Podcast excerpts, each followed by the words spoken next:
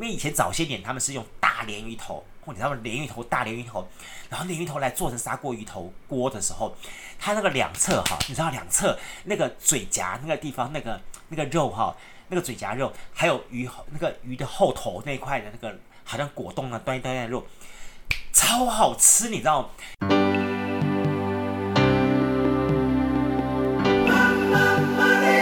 欢迎收听《南方生活》。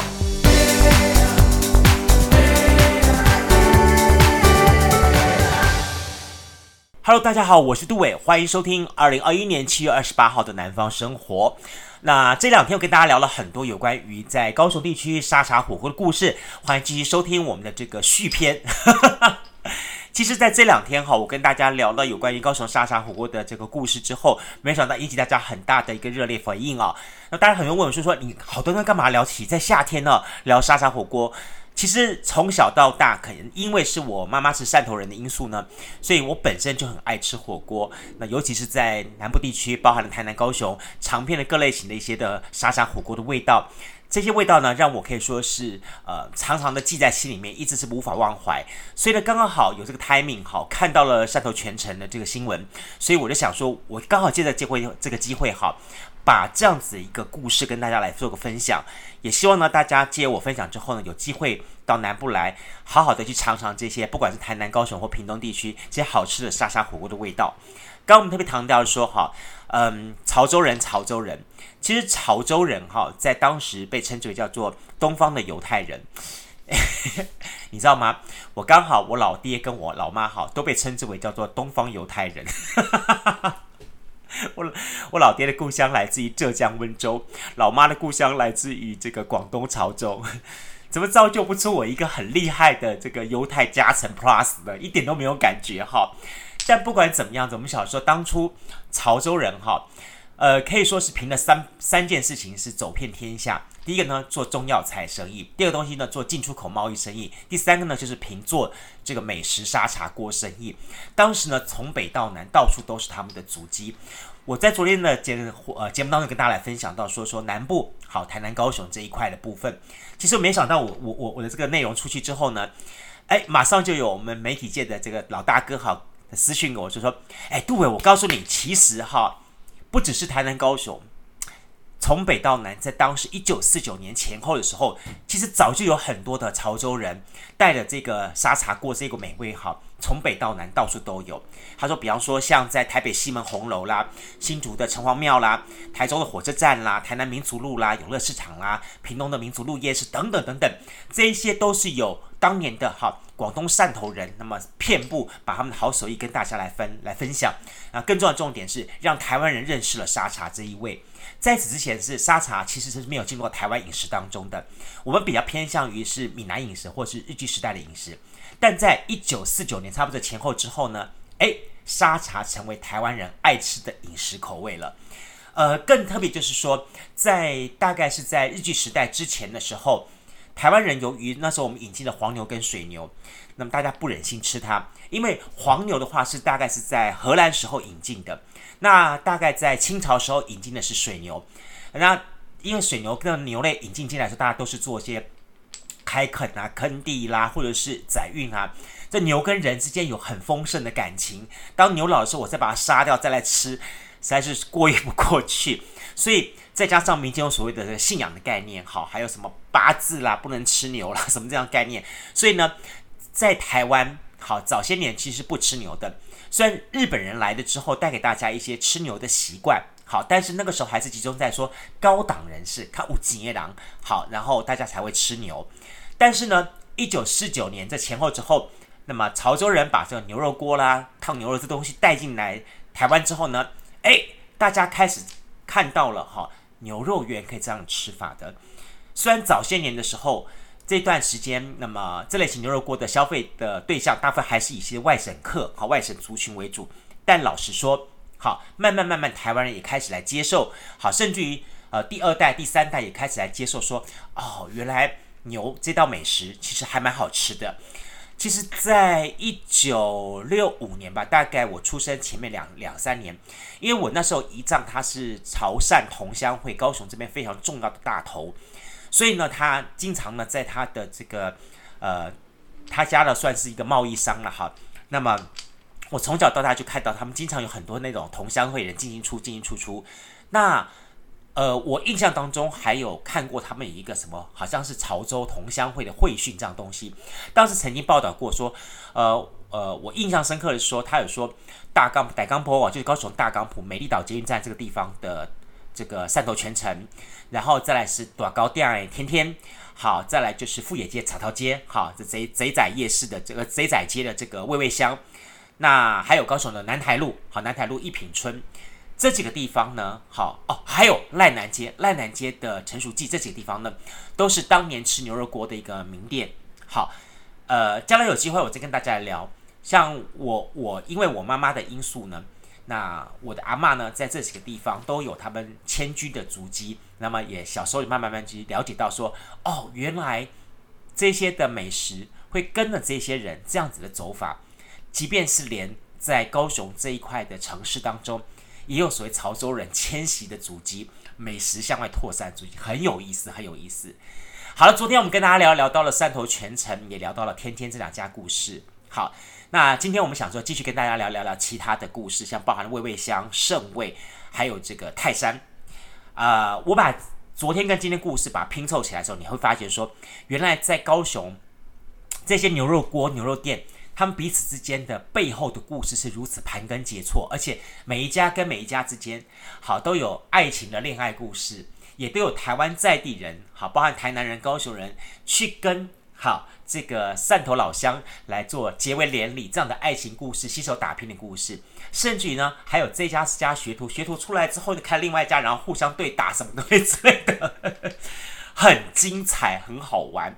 好，首先我跟大家来聊一下，其实，呃，味味香，味味香，其实你现在到了高雄的，好，那盐城的七贤路这一带的话，就富野街上面话，啊、呃，味味香目前都还在，你还可以去尝到它。那它跟天天一样，大概是在一九六零年，大概是民国五十年前后，好开始的。第一代老板是杨水兰，杨水兰呢，他本身好。是潮州人，好潮州人。那英布的，好他他的太太呢，好是张红妹，她也是潮州人。这一对潮州夫妻俩呢，那么就是他们在大概是卢沟桥卢沟桥事变、七七事变发生之后呢，就搬到好搬到这个台湾来。那最早的时候呢，他们是盖台南的龙山寺一带来卖东西，他觉得好像卖卖卖这个。最早是在龙山寺卖，我记得他们他资料上面好像是写说卖豆浆啊，卖什么？我那时候我没尝到，因为我尝到的时候已经是后来他们卖牛肉锅的时候了。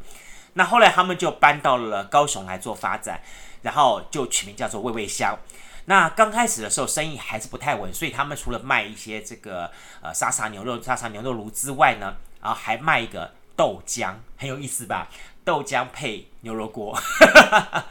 那。真正味味香开始发展起来，真的要感谢好美国大兵。呃，大概在六零年代之后，就是越战影响，当时的很多的美国大兵呢，包含了这些的第七舰队等等东东西。我们曾经在节目当中聊过了，很多的美国大兵，他们就把好盐城区当做个补给站，甚至在这地方当做是一个呃喘息啦、休闲啦，怎么之类的一个一个一个站、一个空间啦。所以很多的美国大兵就在高雄的七贤路的地方有七贤坝，所以你可以看好。整个盐城区，整个高雄市的发展的东西，好，那不管是潮州人那个时候发展的这个牛肉锅，或者是说后来的这个美国大兵发展说酒吧一条街等等这些东西，基本上它都跟历史的脉络是有关系的，再加上地理的一个向外拓展的一个源头。好，我们说到这群美国大兵，美国大兵来，那当然要有这八个啊，好，八个呢跟美国大兵他们喝了酒之后呢，八斗邀邀了 Kiki 队嘞。就是去这家好味味香，因为它本身就在七贤路这个地方，所以他们从喝的，大概喝酒地方都在七贤四路这个地方。那路底，然后之后走走走走走过来的话就很方便，所以几乎那个时候大家，尤其是八哥儿他们要填饱肚子的时候呢，最喜欢尝的第一选择就是味味香。好，他们到味味香吃什么呢？哎，上次我说过说说，其实他们那时候有所谓的沙茶炒面、沙茶炒饭等等这些东西，那。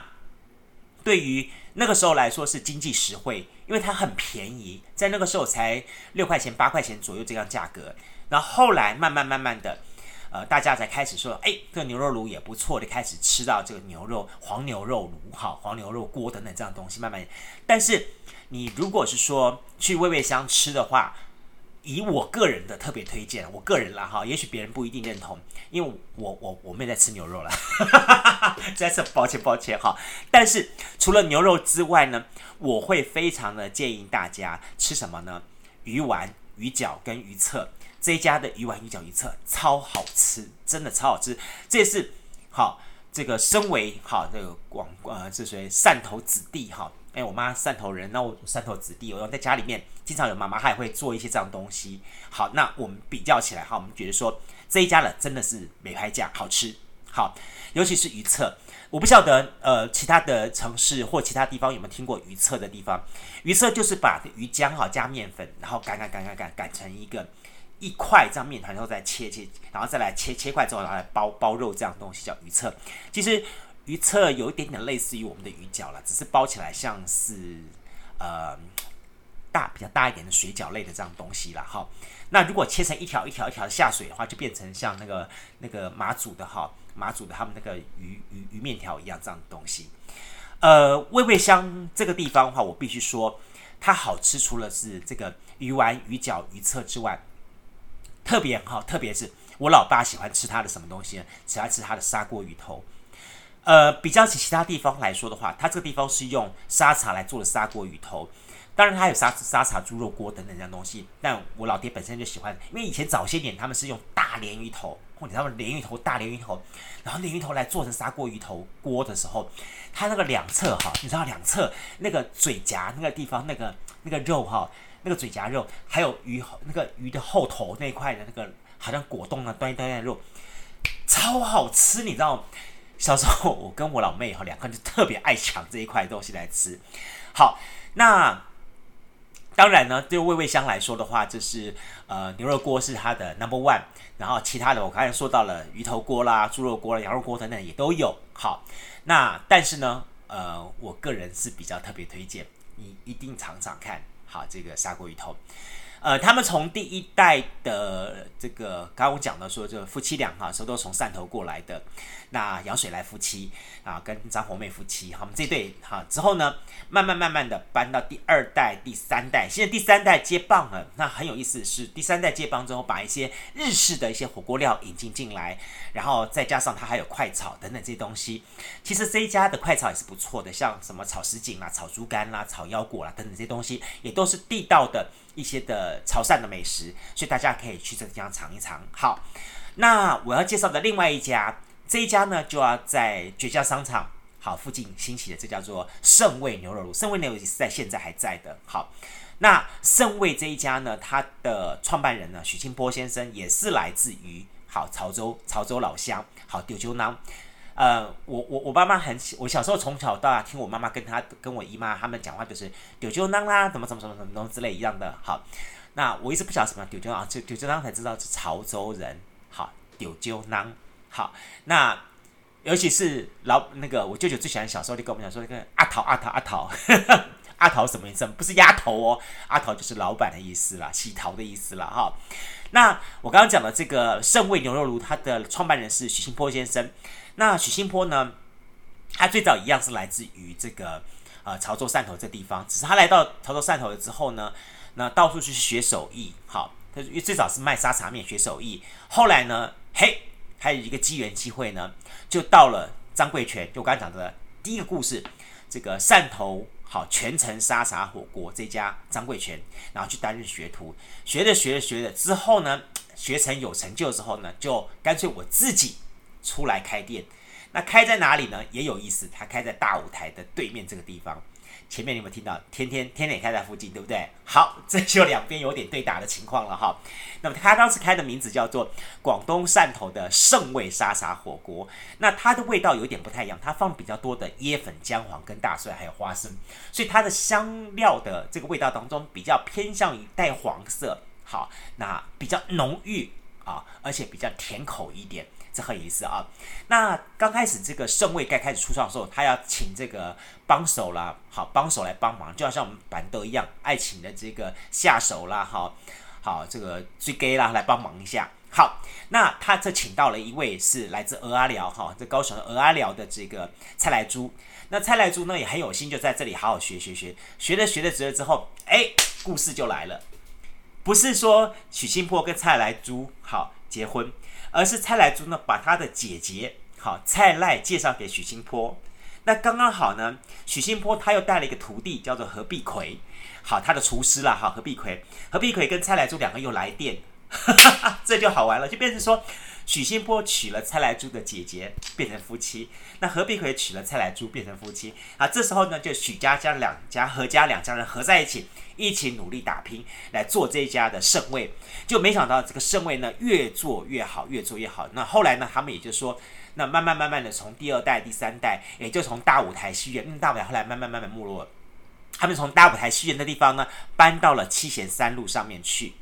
呃，胜味目前来说的话，它比较除了传统的牛肉发展之外呢，还有它的海鲜锅也是非常厉害的。好，海鲜锅里很厉害，很厉害。那你如果去吃胜味吃的话呢，呃，我会特别推荐你。那这个是我朋友他们爱吃的人告诉我的，因为我还是一样，我没有吃牛肉。他说好，胜味这里有几个东西你一定要尝尝的：牛鞭、牛尾、牛肚、牛鲜果、牛心、牛肝等等这些东西。它的东西，它的热炒类东西实在是非常非常的丰盛，所以你吃了牛肉锅同时呢，也可以去尝尝这些很特殊的牛内脏，好做成的这个锅，这个这个锅类的东西。好，呃，当然呢，这是盛味的发展，但是后来盛味的发展到第二代的时候呢，因为第一代这个许清坡呢，呃，跟这个蔡赖呢，他们生了孩子，就觉得对这个经营没有什么兴趣，没有什么搞头，就觉得不太想做了。那刚好何家这边是还想继续接接手下去，那刚好两边又是亲戚嘛，那说好，那就由何家来接手。那从此呢，就从许家变成何家，慢慢慢一代一代一代直到现在。好，这是这个胜味的一个演变的情况。那还有一个演变的情况很有意思，这是哪里呢？呃，其实如果现在年轻人如果到高雄来，在百货公司尝到了，好尝到了所谓的沙茶火锅类的东西的话，我就。相信哈，十之八九大概都是去泰山，好像包含了在大鲁阁草衙道，或者是说在战二库的地方，你要尝到沙茶火锅，年轻一代的什么个人锅什么的东西的，搞得很炫、很很很新潮这样东西的话，基本上都是属于泰山沙茶火锅这一代经营出来的。那你要说哈，什么时候又冒出一个泰山？其实泰山呢，也跟前面提的这些老店也是有这个关系的。所以提到泰山，他的老板呢是徐耀德。徐耀德呢，他当年也是从这个广东汕头，好，那么这个地方来到了台湾的地方，然后呢，先到这个同乡呢，认识了他的潮汕同乡的，就是呃郑软娇，就是天天的老板娘，还记得吗？我们在昨天的故事当中说到了，好，天天老板娘郑软娇，好，那么那时候呢，开了天天之后呢，那当然他们只好就会多多照顾这些从家乡来的这些的小兄弟呀、所以徐耀德在这种情况之下呢，就在天天沙茶火锅里面学习这个厨艺，学啊学啊学，就跟他们的店员叫做倪照两个人呢就看对眼来电了。那看在眼来电之后呢，两个在一起工作工作之后呢，经过了一段时间，就想说我们是不是自己要创业呢？但是呢，老实说了，盐城区一般来说那个时候比较贵，在一方面来说，天天是自己的这个。呃，恩师啦，又是自己的这个恩人啦，又把自己一手训练长大的啦，我要开在盐城区去跟老东家来对打，好像说，不太过去，对不对？所以在这种情况之下呢，就想到说说好，那我要不要这个跨越爱河？好，因为盐城区这一块刚好是在爱河切切边嘛，整个的西边都是盐城区嘛，那我跨越过爱河，总不会打到老东家吧？跨越爱河一去去到哪里呢？我告诉你，这一跨跨到了高雄林雅区的新中路，就在新中路这地方开始进行了泰山的这个沙沙火锅的这个发展部分。很有意思说，说泰山因为他起步起得晚，但是呢，他的孩子也年纪比较轻，一九七七年代，民国六十几年生的，那他就交给他的这个独子好徐志良。那接手之后呢，就开始正式的来发展。那这个小孩子呢，很厉害，脑袋动的筋也快。除了知道说说我有好吃的这一味之外呢，想说说那我要跟这些老店对打的话，我可能打不过。那我不如去开发新的这个蓝海，好，不要再去杀红海了，于是呢，他就专门挑这些大型的购物商场、购物卖场进驻，而且用这种全新新的装潢，或是年轻一代的这样子的一些的经营方法呢，让大家来看到这个好味道。这就是属于新发展出来的。然后你会看汕头全城到了第三代，好，第三代的时候呢，他们也什么，也以新的，好，我我们在讲什么新野肉肉锅啦。好，这些东西还有什么？还有什么那个老汕头全城火锅这样的一两个品牌的东西来进驻到百货公司，所以在这个时候转个弯，好，天天跟汕头全城他们的后来发展的下一代又在百货公司短兵相接了，是不是很有意思？所以整个的高雄的这个呃故事发展就觉得好好去，好好玩。好了，除了这一个发展这些消息，这个这个这个战场之外。有一个人呢，一直是在一个区外，然后独立发展，然后一直是做冷眼闭上关的。他是谁呢？他就是在好目前高雄的哈妈星，哈妈星代天宫这地方，你会看到它有一个可香饭店。可香饭店呢，其实它也是好潮州人开的。那在这个地方呢，你可以吃到潮州的什么卤鹅啦，好花椒鱼瓢鱼丸啦，好这些这个地方。然后其实可香饭店它对面有一个。奇鱼丸，好，奇鱼丸那个那个地方，它也是来自于好奇鱼丸那个那个那个 QQ 味非常好吃的，你也可以尝尝啊，它也是来自于我们潮州。好，诶，下次我再跟大家来再整体再聊聊有关于鱼丸好或者是沙茶这个课这个故事，因为老老呃我我我跟着我妈妈去吃，然后跟着妈妈去听，跟着妈妈去了解这些东西后，越搞越发越发现说这个故事越搞越有趣。它是一个很大的一个移民史，然后它顺了这个饮食的部分，一步一步的跟高雄、跟台南、跟台湾这一块地方做了紧密的相接，同时产生到很多很多有趣的一些的发展情况。特别是一点上名字，其实你如果刚刚提到的说，像包含了味味香，包含了可香，发现他们都有一个香字，对不对？香字这个其实是潮州地区本来就有的饮食传统。那潮汕的餐馆他们喜欢用一个香什么香什么香这样子，表示说我这个食物很可口。慢慢慢，他们移民到台湾来之后，也用这样的方式来作为传统，用香字来作为餐厅的店名。所以发觉说，我我我利用昨天跟今天两天的时间，把高雄地区这些的潮州的汕头火锅店，大概挑了这五家，跟大家来分享一下啊。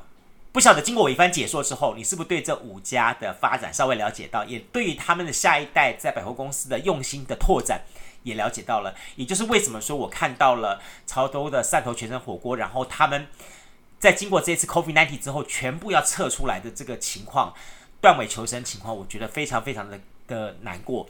就也在于说，他跟我的成长背景，跟我尝试从小到大尝过这些美食是有这么样密切的关系。所以下一回你如果来到了南部，好，来到了高雄的话，那么我真的建议大家可以好好尝尝这几家的的汕头沙茶火锅，像包含了汕头全城，包含了天天，好，包含了味味香，好，那么包含了这个刚刚讲的盛味，好，泰山，好，甚至于刚刚讲的可香等等这些地方，也都是非常非常棒的店家。好，我但我是要知道一定有瓜鱼肉丸的地方。如果说你今天在昨天跟今天听到我的说的故事之后，你觉得好像有些地方有一点点的问题，或者是说你觉得在你印象当中有点不太一样，嗯，或者是只要这几家饭这几家的这个呃沙茶火锅，如果你来到南部，真的让你挑一家的话，你会挑哪一家来吃？留个言告诉我一下。好，我们交流一下，或者是你从他们的这个火锅当中，你觉得什么地方什么的火锅味道是你特别推荐的，都欢迎我们来交流一下，好吧？OK，你可以在我们的 Apple Podcast 好上面留言给我，或者是我们的脸书粉丝团，或者是 Instagram IG 粉丝团来留言给我，来告诉我说你最喜欢的这五家当中，你有没有吃过？然后你最喜欢哪一家？啊，喜欢他们的什么样的火锅？他们火锅的料什么东西让你觉得最好吃？尤其是年轻朋友，我想大家都知道沙茶火锅，以为就是沙茶火锅这样来的。其实它有一个远远的故事，一九四九年，然后一直拉拉拉拉拉到现在，这么样子五十年，造就了整个的高雄的一个好沙茶火锅的发展。还有像包含你今天吃的锅烧意面，为什么放那一槽那槽的沙茶？好，然后你的烤烤烤那个玉米，为什么要上面涂沙沙？等等等等这些东西都是有。非常密切的关系的，这是真的。好，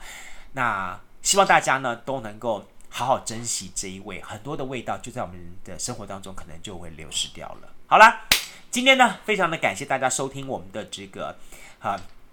可以说是高雄的沙茶这一位的续篇哈。呃，我最近在整理，其实我对台南的沙茶火锅也有一些概念想法，有些念想。我把整理好之后，下次再跟谈大家说说台南沙茶火锅的故事。因为台南跟高雄其实是彼此交流，刚刚包包含了我们刚才说了天天啦，还有另外几家老板娘什么东西之类的，也都是台南跟高雄的联姻啊什么的这样情况的。所以其实故事还没有完，还可以继续往外扩延。好，尤其是明天礼拜四当中，我特别要做一集特别集，大家在生活当中所吃到的沙茶酱，对不对？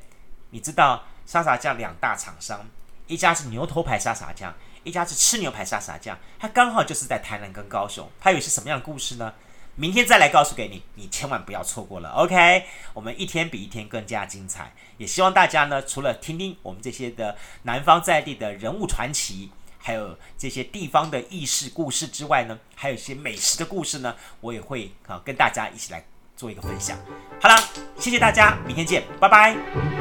加入南方生活，勇敢选择过生活的开始。欢迎关注南方生活 Spotify，以及按赞留言分享脸书粉丝团。南方生活，我们下次再见。